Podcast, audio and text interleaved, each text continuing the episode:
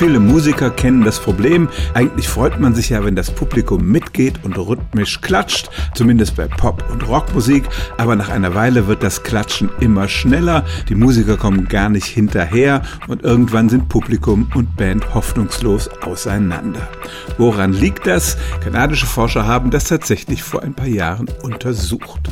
Zunächst mal haben sie das Phänomen wirklich gemessen in vielen verschiedenen Experimenten mit größeren und kleineren Gruppen und das Ergebnis war, je größer die Gruppe, umso stärker war auch dieser Beschleunigungseffekt. Sie haben dann zwei Hypothesen getestet. Erstens, jeder Mensch neigt dazu, schneller zu werden und das überträgt sich dann auf die Gruppe. Aber wenn ein einzelner Mensch den Rhythmus halten soll, dann schafft er das eigentlich ziemlich gut, ohne schneller zu werden. Irgendwie scheinen sich also die Klatscher gegenseitig zu beeinflussen und schneller zu machen. Und die Erklärung, die die Forscher fanden, ist die folgende.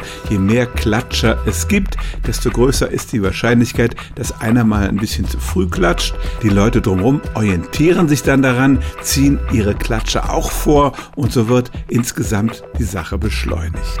Es stimmt also tatsächlich, je größer die Gruppe von Klatschenden, umso stärker beschleunigt sich das kollektive Klatschen, bis es irgendwann die physiologische Grenze erreicht hat und man gar nicht mehr schneller klatschen kann. Stellen auch Sie Ihre alltäglichste Frage unter stimmt's at radio1.de.